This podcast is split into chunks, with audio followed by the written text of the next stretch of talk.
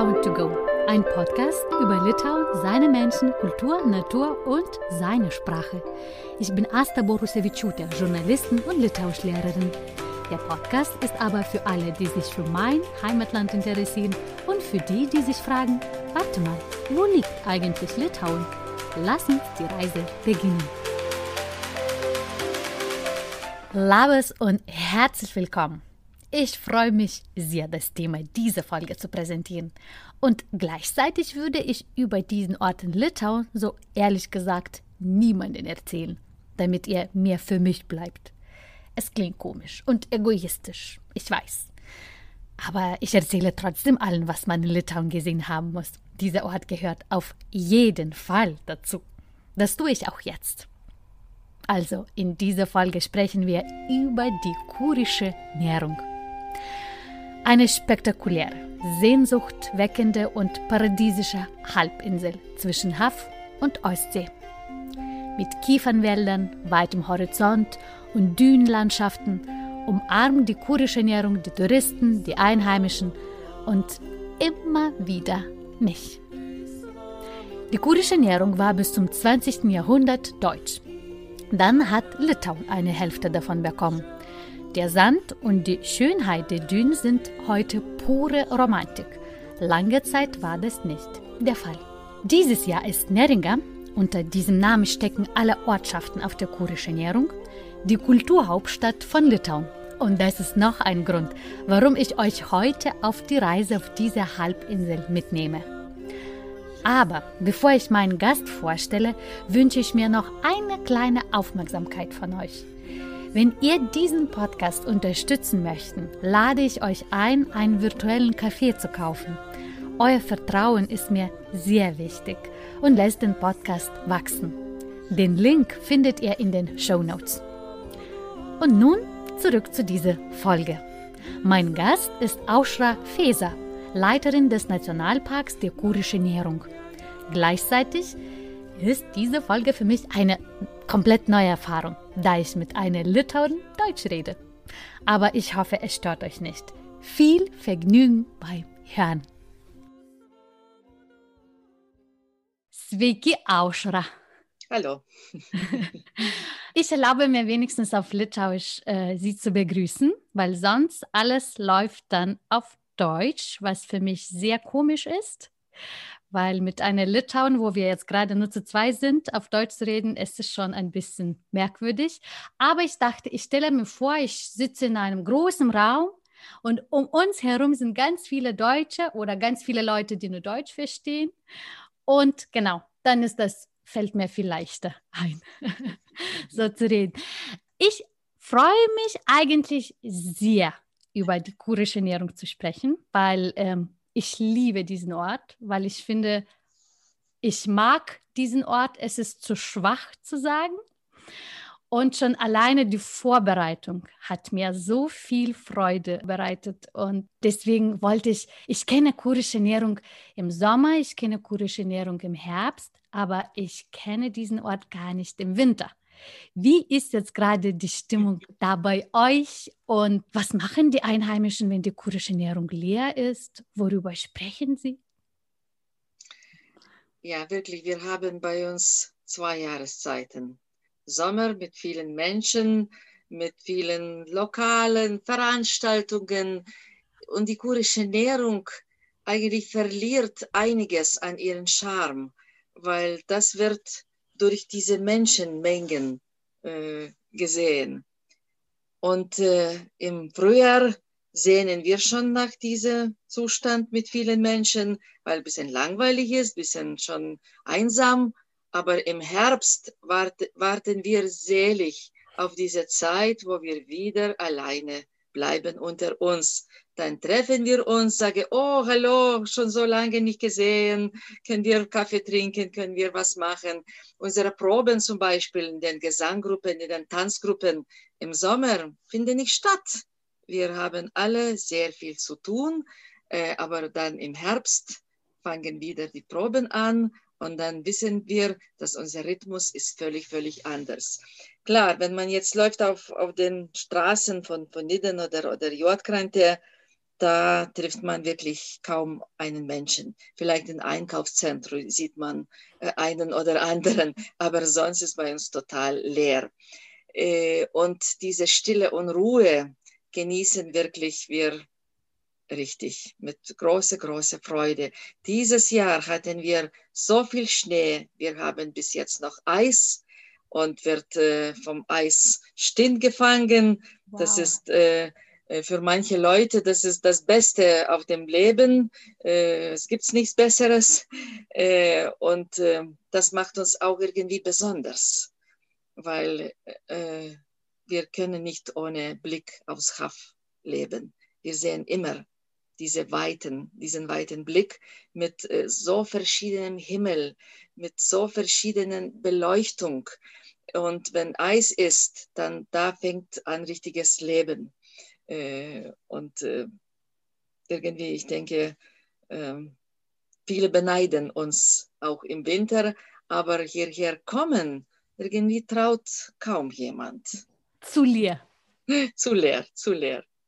Ein Aber Lokal immer auf, vielleicht noch zwei. Äh, naja, im Moment ist Quarantäne, aber verhungern kann man nicht. Auch im Winter, einiges ist auf. Aber da kennt man schon viele und für uns Einheimischen ist wirklich gut. Die Gemeinde ist wirklich toll. Wir mögen miteinander zu sein und wir brauchen Winter. Ohne Winter könnten wir nicht überleben. Sind immer Winter so äh, kalt und weiß bei euch auf der, auf der kurdischen Ernährung oder eher selten? Letztes Jahr haben wir richtigen Schreck gekriegt. Der Winter war ohne Schnee und war immer plus. Äh, ja, man redet überall über Klimaveränderung und dann haben wir auch gedacht, jetzt ist fertig. Jetzt haben wir kein Eis mehr und kein Schnee.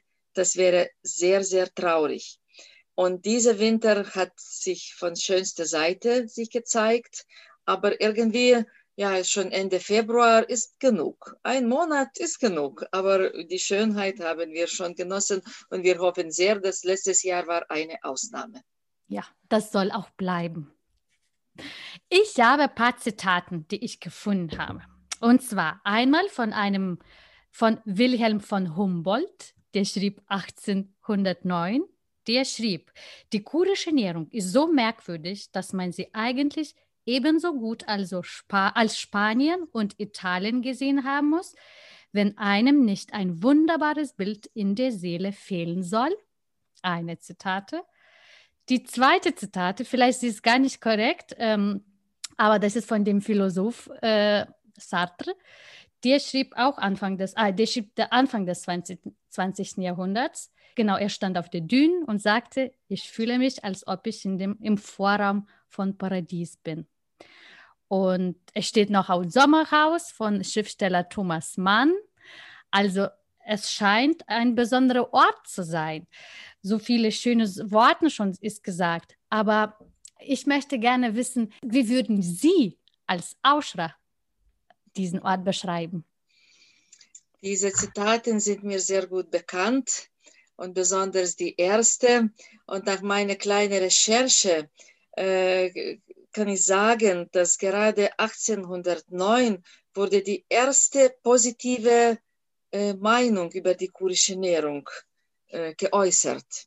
Wenn man liest die Zitaten oder äh, Beschreibungen von den äh, Wanderern oder von den Reisenden auf der Poststraße, äh, die kurische Ernährung schien damals so schrecklich, äh, dass die Ernährung nennt man als äh, Rache der Götter für die Menschen.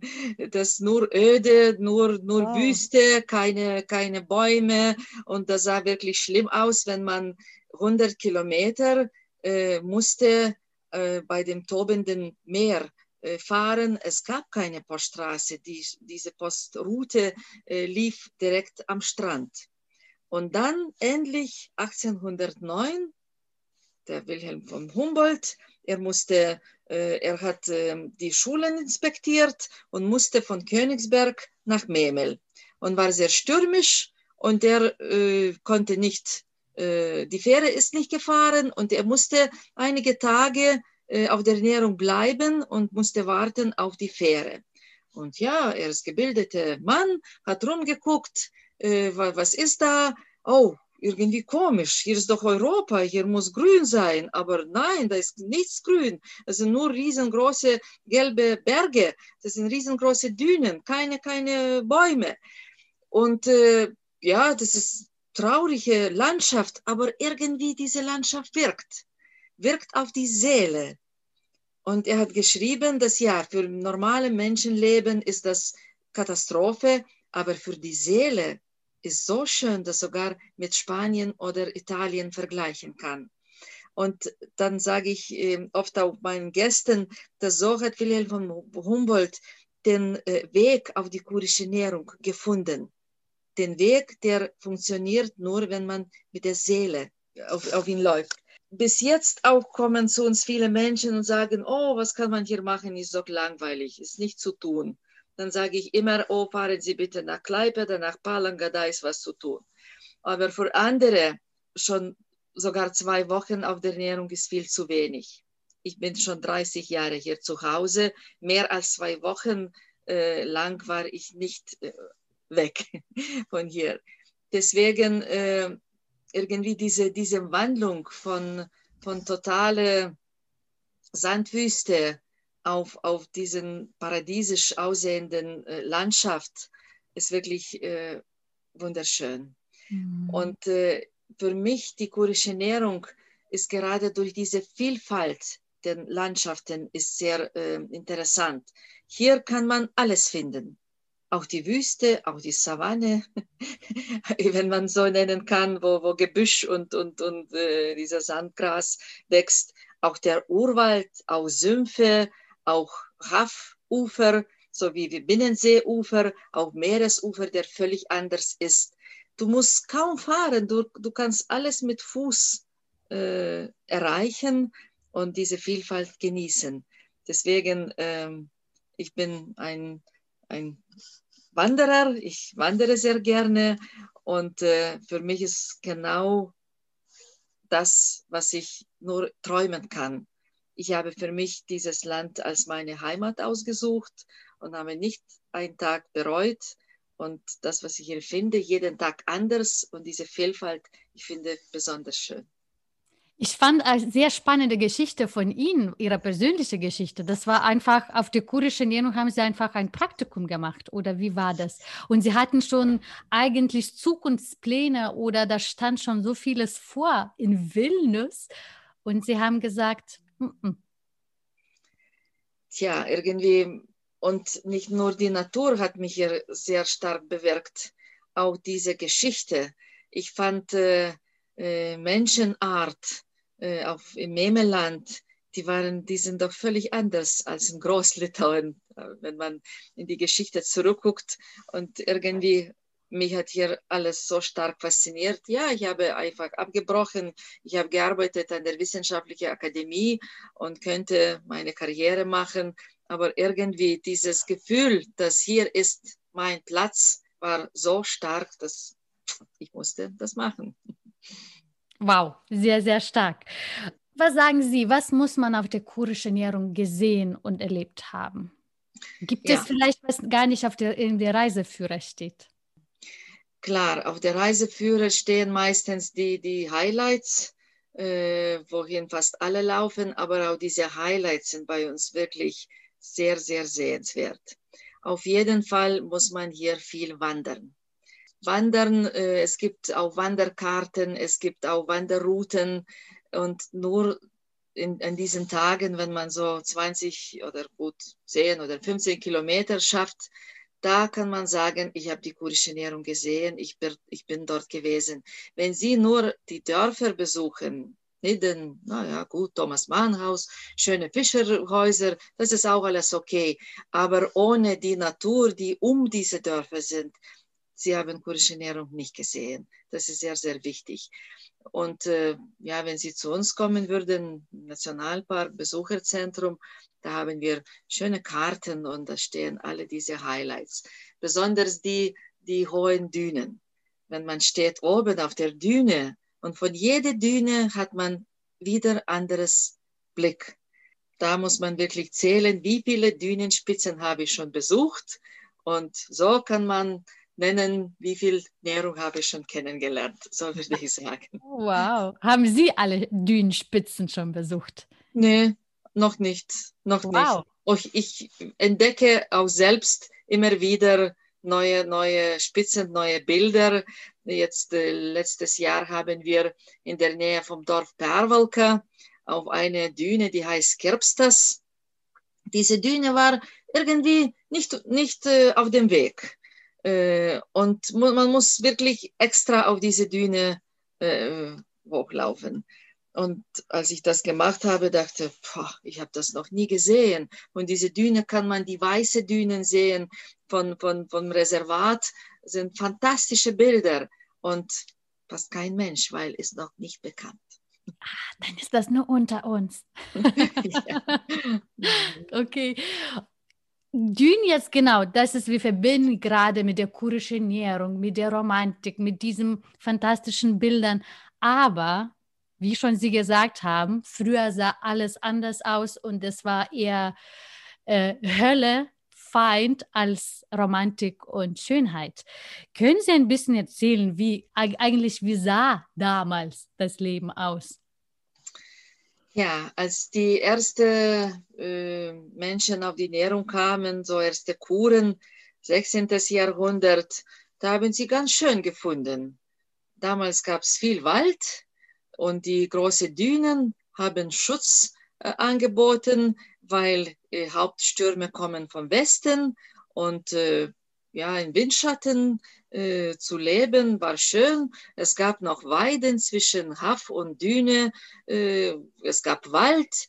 Es schien wirklich alles äh, in Ordnung und ich denke, die Menschen haben hier das Leben richtig genossen. Aber wir Menschen sind noch so. Ja, wenn wir zwei Kühe haben und ein bisschen Weide, vielleicht mit Reis noch besser, dann brauche ich noch ein bisschen mehr Weide. Äh, vielleicht baue ich irgendwas äh, und ja, hier ist doch genug Holz, genug Bäume, ja, dann nehme ich noch ein bisschen. Und so gab es das, äh, die, diese Weiden erschreckten immer, die waren immer größer aber äh, es, es, gibt nie, dass nur ein Faktor äh, irgendwelche Katastrophe verursacht. Äh, Ende 17. Jahrhundert ging es los mit sogenanntem kleinen Eiszeit. Äh, Klimaveränderungen waren wirklich gewaltig. Die Stürme viel, viel stärker, die waren viel länger. Und äh, so brachten die Wellen von der Ostsee viel mehr Sand. Und dieser Sand zuerst wuchs am Ufer, äh, diese Sanddüne war immer größer und größer und irgendwann Sie hat so eine Macht erreicht, das hat angefangen zu wandern. Und dann fing diese Katastrophe an. Natürlich, die Düne hat zuerst die Flächen ohne Wald ausgesucht. Dann auch mit dem Wald. So gewaltig ja. ist sie gewesen. Und so kam äh, die, diese neue Düne auch bis zu Dörfer und langsam kam großes Gefahr und Versandungen, äh, so dass die Menschen könnten nicht mehr dort bleiben und mussten andauernd anderen Platz suchen. So zählt man 14 Dörfern, die ihre äh, Plätze geändert haben und manche von denen existieren gar nicht mehr. Zum Beispiel Dorf Nägel, Nagle auf Litauisch. Es gab viermal Dorf Nägel und es gibt kein Dorf. Es gibt vier, auf den Karten können wir verfolgen äh, diese diese Plätze, wo diese Dörfer damals gewesen sind. Und haben wir Karweiten, genauso in der Nähe von äh, zwischen Preila und Pervalka, auch zweimal zugeweht. Es gibt keins. Kann, kann man vorstellen, äh, mit welcher Trauer, mit welcher Sorge ist das verbunden? Nach jedem Sturm, nach jedem größeren Sturm äh, wachte der Fischer auf und wusste nicht, äh, ist schon vorbei und äh, muss er schon alles zusammenholen und ins Kurenkahn lagen und äh, äh, anderen Platz suchen oder kann noch diese Sand irgendwie äh, von dem Sand seine Hütte befreien und noch äh, bis zum nächsten Sturm bleiben. Deswegen, wenn man liest die Beschreibungen von diesen Zeiten, Armut, Armut, Armut ohne Ende. Deswegen, wenn man vergleicht jetzt internationale Badeort äh, mit diesem Komfort und damals diese, diese Armut und, und äh, diese klagenden äh, Briefe an die Regierung, ja, da, das Haus wurde zugeschüttet, das Haus wurde vom, von äh, Haftwasser, die Wellen haben ihn zerstört. Mhm. Naja, das gab, das war Alltag, das war Alltag. Und nur als äh, endlich die Schutzdüne am Meer gebaut wurde, nur als die Dünen befestigt wurden, zuerst bei den Dörfern, dann kam wieder ein ruhigeres Leben und man könnte aufatmen. Und das war genau auch die Zeit, wo die Menschen haben angefangen zu suchen, irgendwelche äh, Plätze für Sommer. Ja, in der Stadt, ja, viele Fabriken, da muss man raus aus der Stadt. Und die kurische Nährung war genau richtig für, für Sommerzeit. Das war in welchem Jahrhundert ungefähr? Ja, das ist so Mitte 19. Jahrhundert. Okay. Kann man wirklich, ab dann musste kein Dorf mehr anderen Platz suchen und kamen langsam die Urlauber äh, und so hat das Leben völlig verändert. Und in einem Artikel, ich denke, das war in der Litauische Zeitung, ich schaue das seitdem Sie haben geschrieben, dass eine, ich fand das auch eine sehr spannende Zitat, äh, dass eine Ehefrau von einem Fischer hat so gewundert, was machen die Touristen jeden Tag am Ufer? Das ist immer doch dasselbe Wasser. Wie, wie, was kann man da doch Neues sehen? Ja. Meinen Sie, Sie haben damals so nicht so richtig geschätzt oder gesehen, was, was, was, was so faszinierend ist?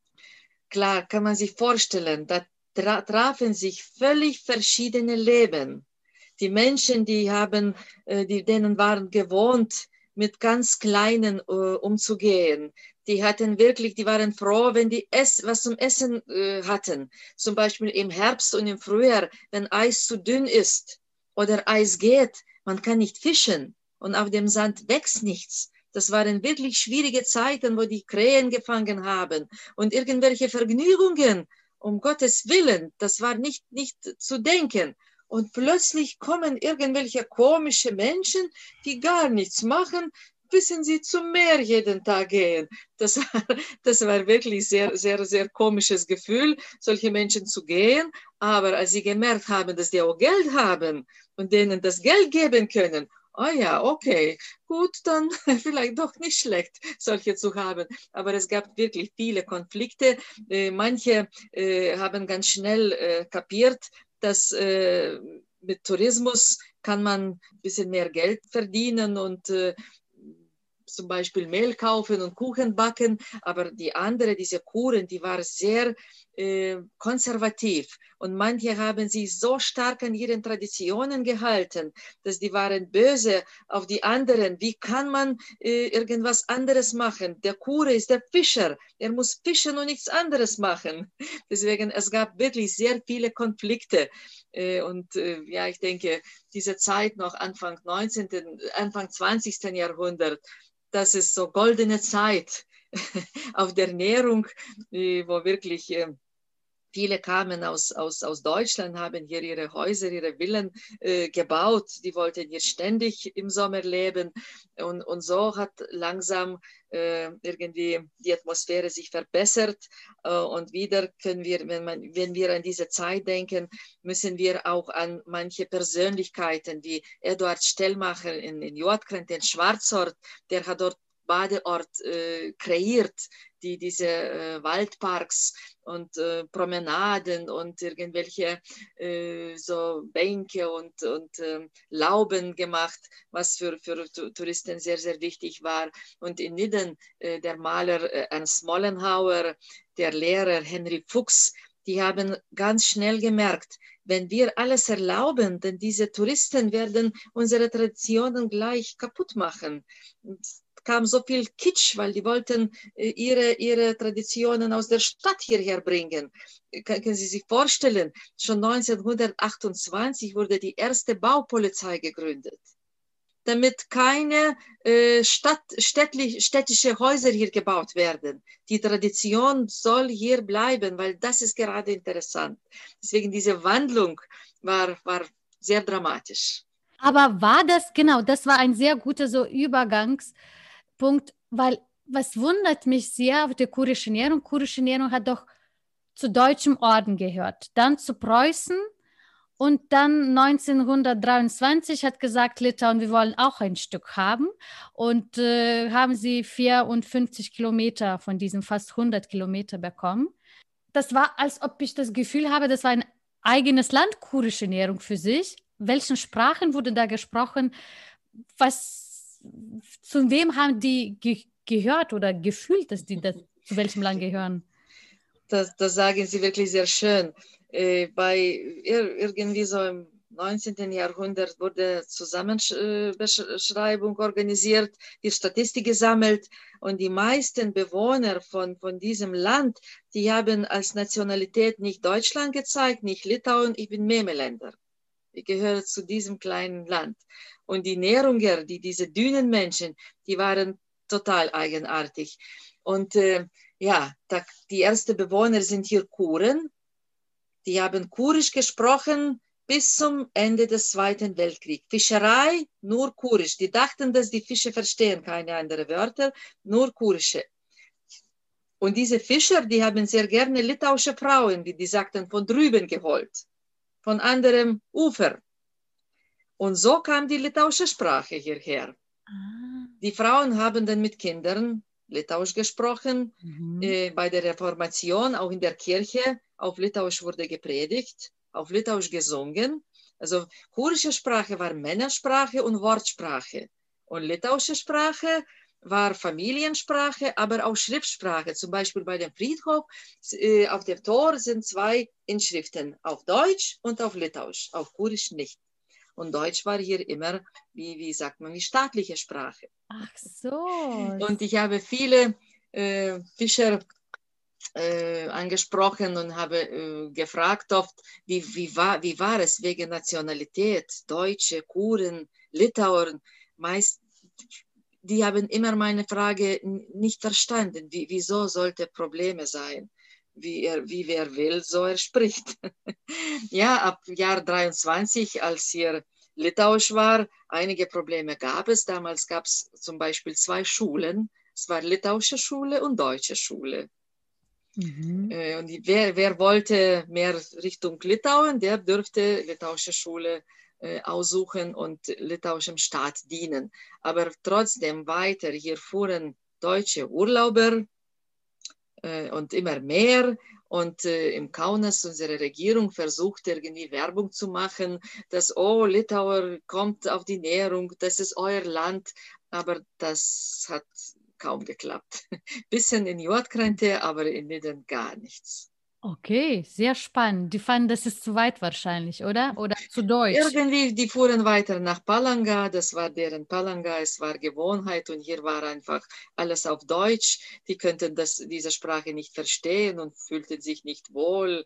Äh, es gibt sehr lustige Artikel in damaligen Zeitungen, äh, das äh, auf Litauisch, oh, in einem wurde sogar geschrieben, dass in, in Nidden wurde im Frühjahr äh, alle Hähne äh, geschlachtet, weil die stören den Urlaubern, dass die nicht schlafen können.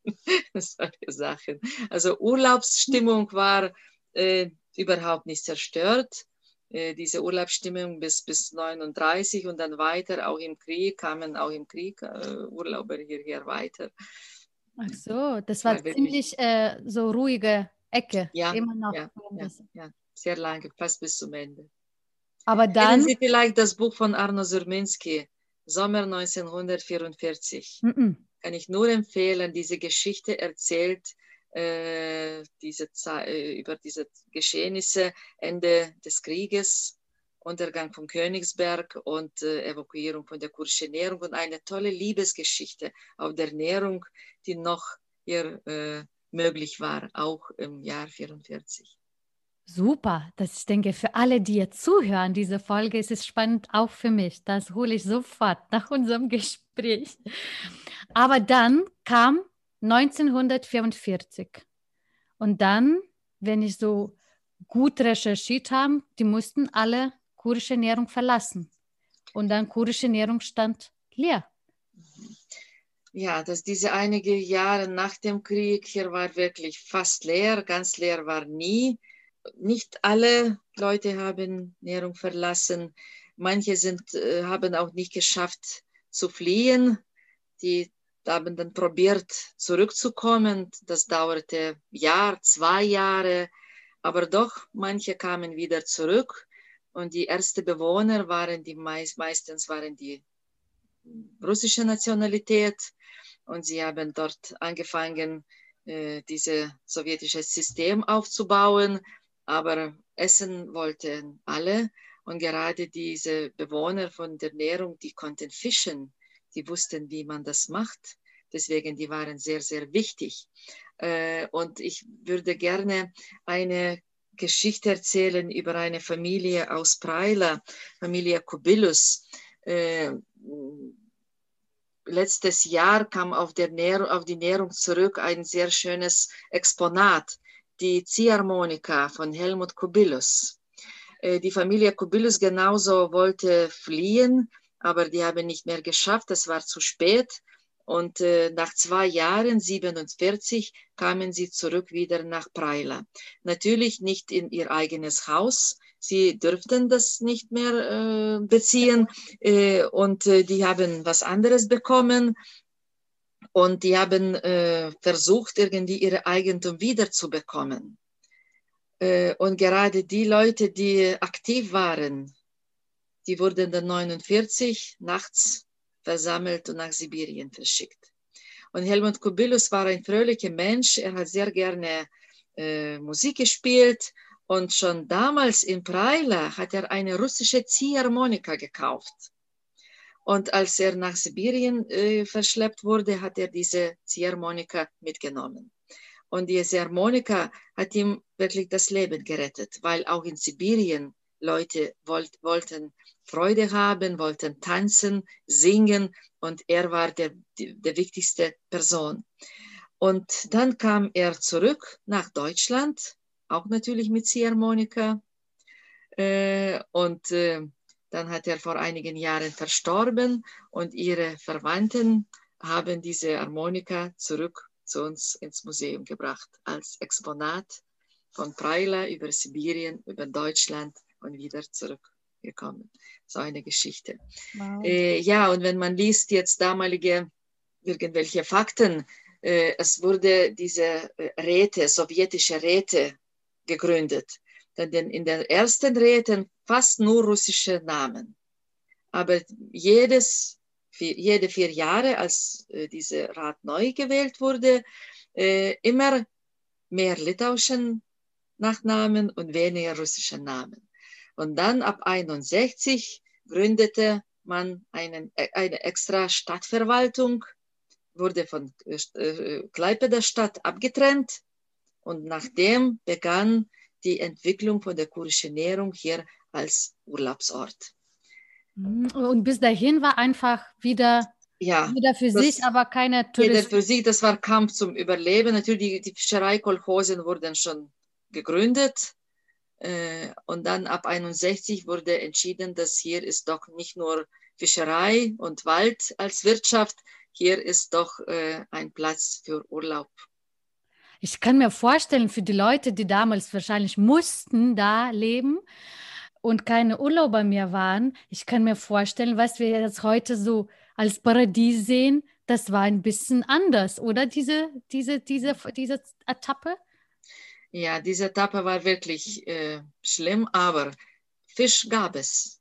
Deswegen und Krähen auch. mussten sie nicht. obwohl, obwohl hier äh, schien wirklich nicht besonders schön aus. Äh, mir hat erzählt, äh, eine, eine Frau aus, ähm, äh, aus der russischen Seite. Äh, diese Familie wurde vertrieben aus europäischen russischen Teilen nach Sibirien. Das war natürlich sehr schlimm, aber dann erzählt sie, aber wenn nach dem Krieg wurden sie noch einmal vertrieben auf die kurische Nährung, also schlimmer ging es nicht.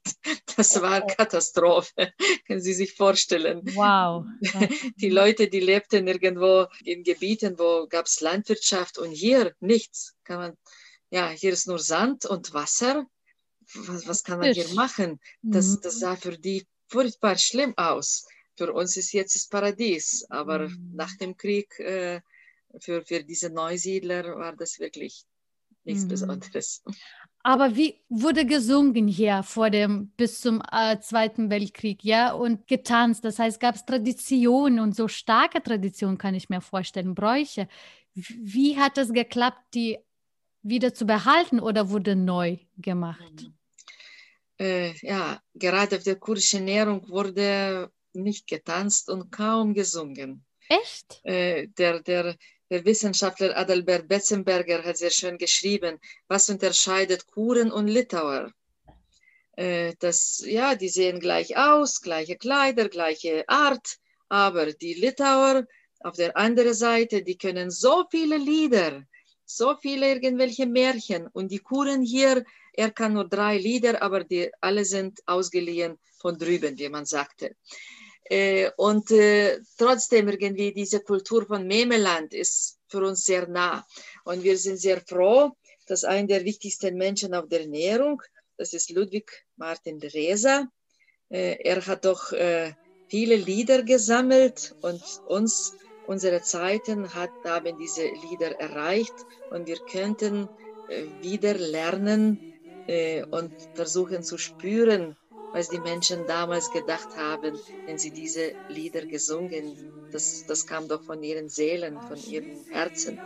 Äh, und ich bin auch in einer Gesanggruppe und bin sehr, sehr glücklich, äh, dass ich diese Lieder äh, singen darf das ist was sehr Meditatives.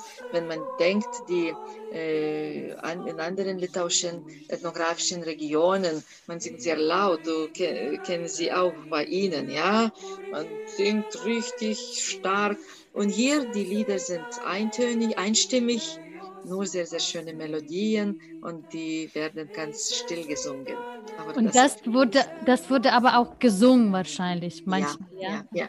Später, natürlich während Sowjetzeiten, äh, wurde andere Lieder gesungen, ist es klar. Aber schon äh, Anfang 80er Jahren wurde angefangen, auch diese alten Lieder, die, die Ludwig Reza gesammelt hat, gesungen.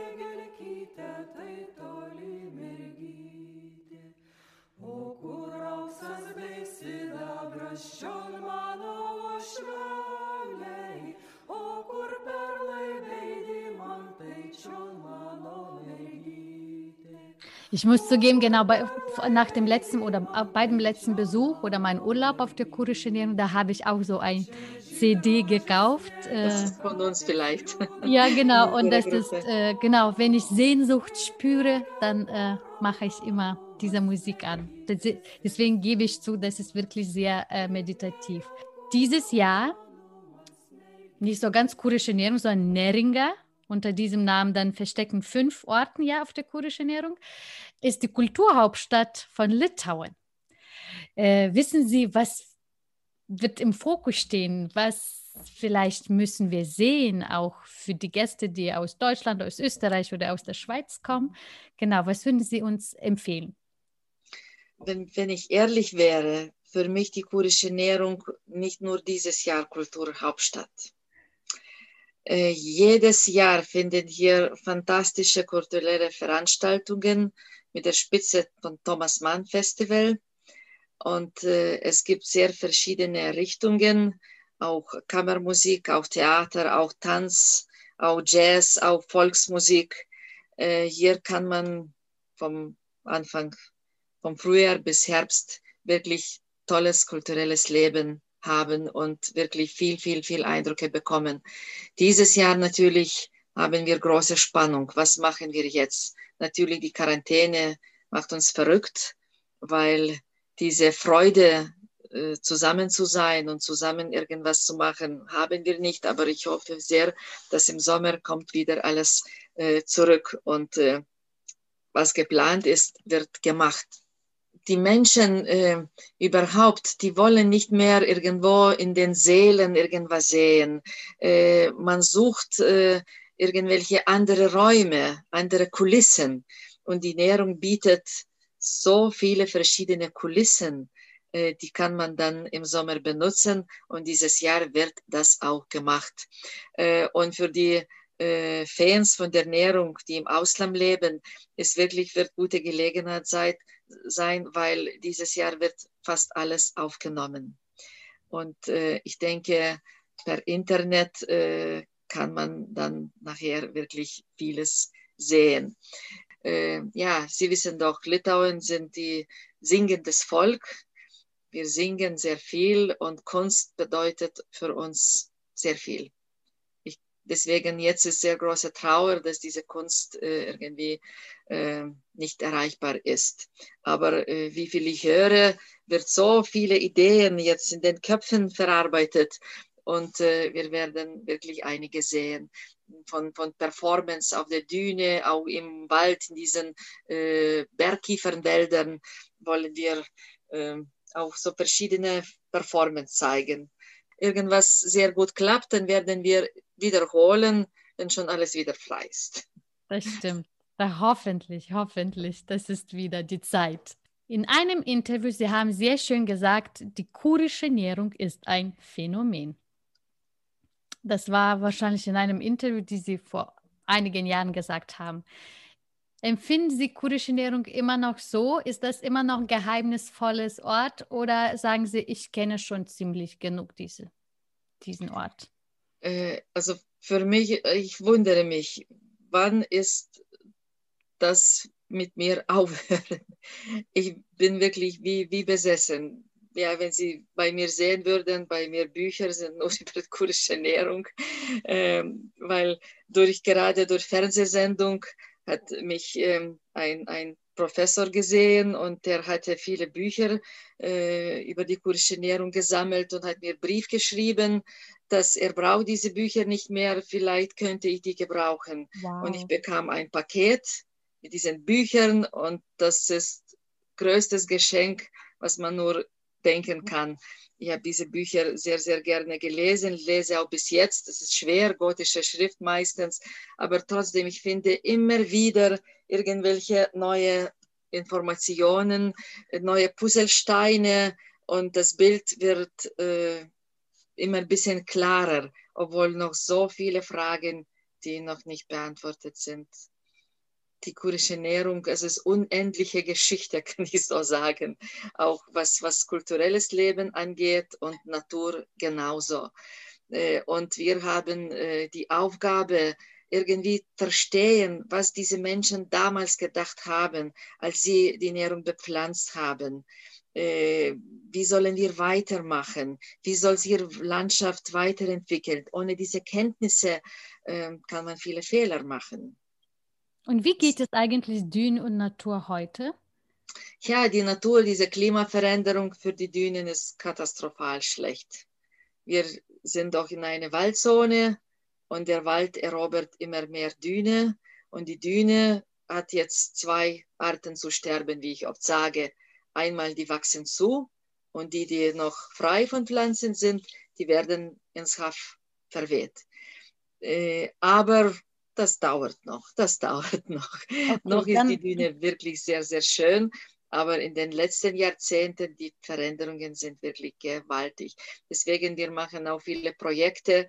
Wir äh, versuchen, diese Waldgrenze äh, konstant zu äh, halten und äh, wir organisieren äh, so solche Hilfsaktionen kommen Menschengruppen und wir jäten kleine Kiefer wie Unkraut von den Dünen.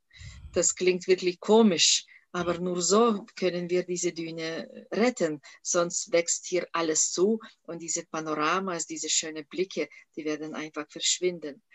Das ist Deswegen, so, wenn man hört die Geschichte, das ist unglaublich, wie man Dünen konnte mich gar nicht sie zu zu kontrollieren und jetzt umgekehrt, sie geht weg. Ja. Man, man sieht, wie, wie aktiv ist die Natur und äh, es gibt wirklich kaum Landschaften, die so schnell sich verändern können. Der Sand, der ist so komische Substanz. Ist das, ist das, ja, ist aus Gestein, aber das ist kein Gestein. Die kann beliebige Formen äh, kreieren.